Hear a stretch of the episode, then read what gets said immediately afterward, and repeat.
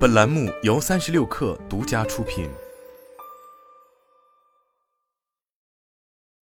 本文来自 Internet Law Review。二零二三年一月，欧盟隐私监管机构连续发布对 Meta 旗下的 Facebook、Instagram 以及 WhatsApp 做出的三项处罚，罚金分别是二点一亿欧元、一点八亿欧元以及五百五十万欧元。此次处罚可能危及 Meta 旗下公司商业模式的核心，即通过处理个人数据而向用户提供个性化广告，并从中获利。欧洲数据保护委员会要求 Meta 在三个月内纠正其非法数据处理，并同时向其他广告资助平台企业发出明确警告：如果企业无视欧盟的通用数据保护条例，没有为用户提供不受行为广告跟踪的选择，他们也可能在未来遭受欧盟隐私保护机构的调查和处罚。仅分析本次 Meta 遭处罚事件本身，可能会令公众忽视此事件背后的欧美政治角力、地缘政治的因素。我们必须看到，欧盟出台一系列的数字相关法律及严格的执法，是为了遏制美国数字巨头，以抵御美国在各领域的长臂管辖，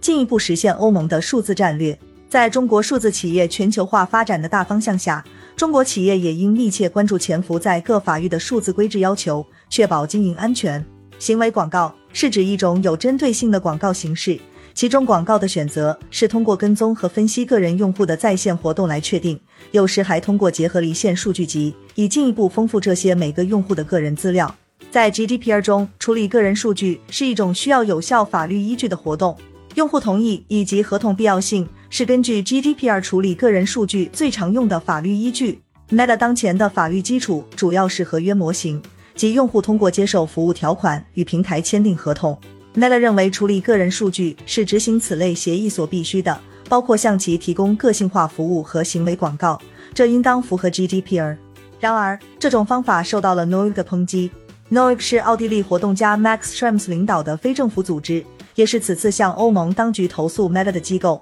根据 Noig 在2021年发布的内部文件。Facebook 和爱尔兰 DPC 之间曾经举行过十次会议，就绕过 GDPR 达成了一致，即将用户的同意条款转移到 Facebook 的条款和条件中。也就是说，Noig 认为合约模型是 DPC 和 Meta 之间沟通的结果。监管机构与公司讨论如何适用法律英美法体系中相对普遍，但在欧洲的大陆法系则要少得多。爱尔兰的 DPC 在其最初决定中认为 Meta 未能遵守 GDPR 的透明度义务。因为提供给用户的信息不足以明确说明他们的个人数据是如何被处理的、出于什么目的以及在什么法律基础上。但是在处理数据对法律基础方面，爱尔兰 DPC 站在了 Meta 的立场，认为合同法律依据是用户同意的可行替代方案，并非投诉所声称的强制同意。然而，爱尔兰 DPC 的决定草案遭到其他十个欧洲数据保护机构的质疑，他们认为。个性化广告不应被视为提供平台个性化服务的核心要素。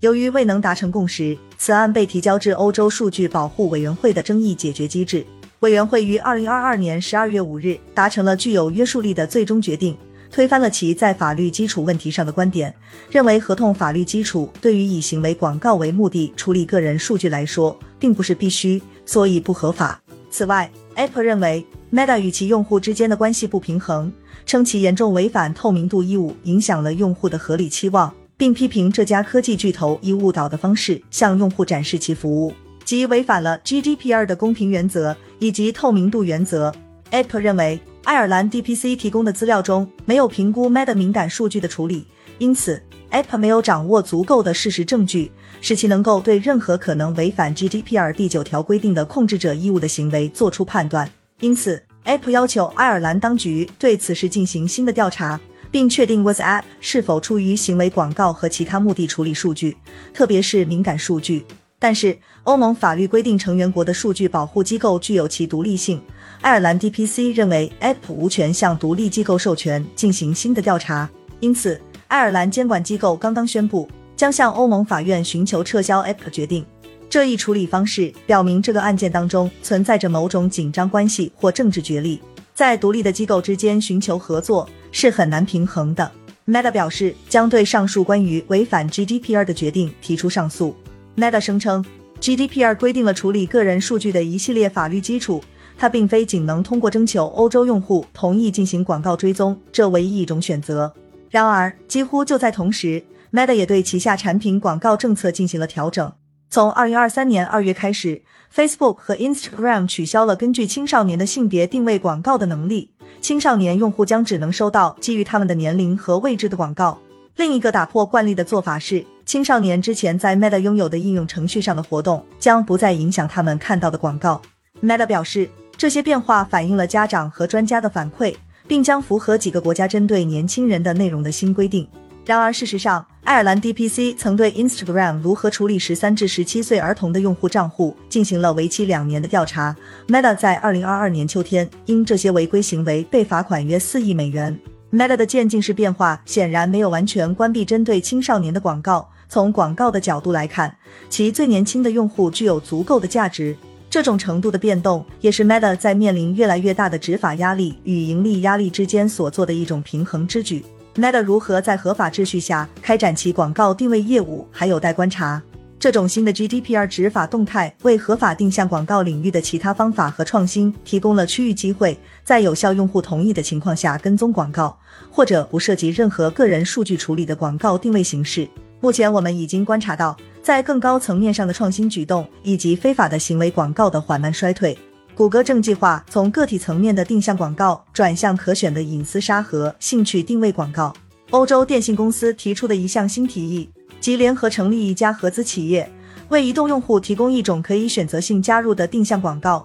运营商将把定位限制在第一方数据上，并收集用户对每个广告商品牌广告的明确同意。另外，埃隆·马斯克正在酝酿一个拯救广告业务的冒险计划，强迫推特用户接受个性化广告。除非他们支付订阅服务费用，而且爱尔兰数据保护委员会正在审查此事。GDPR 是由成员国各国的数据监管机构独立执法，但2023年对欧盟监管工作的关注将必然转向欧盟委员会的层面。一方面，DPC 经常被指责在 GDPR 投诉中玩忽职守，例如展开比投诉人要求的范围更窄的调查，甚至根本不展开调查。在几起案件中，他还因不作为而被起诉。甚至面临刑事腐败指控。Apple 只是 DPC 展开补充调查的现象，在将来或许会增多。另一方面，欧盟委员会开始根据数字服务法和数字市场法 （DMA） 对数字平台行使新的监督权，特别是数字服务法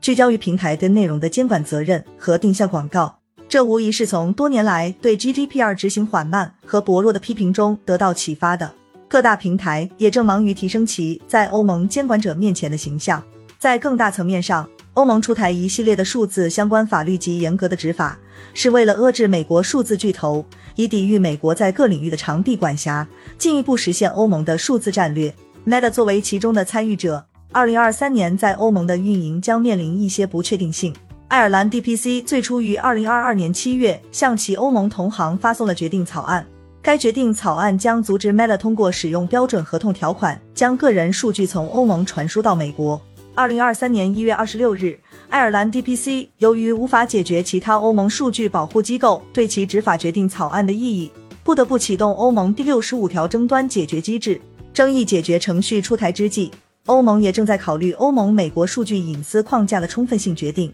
大概会在二零二三年上半年做出最终的决定。如果欧盟最终未通过欧美数据隐私框架的充分性决定，同时 Meta 采用的标准合同传输数据的方式也被否决，那么根据 Meta 此前的声明，其拥有的 Facebook 和 Instagram 服务可能会在欧盟关闭。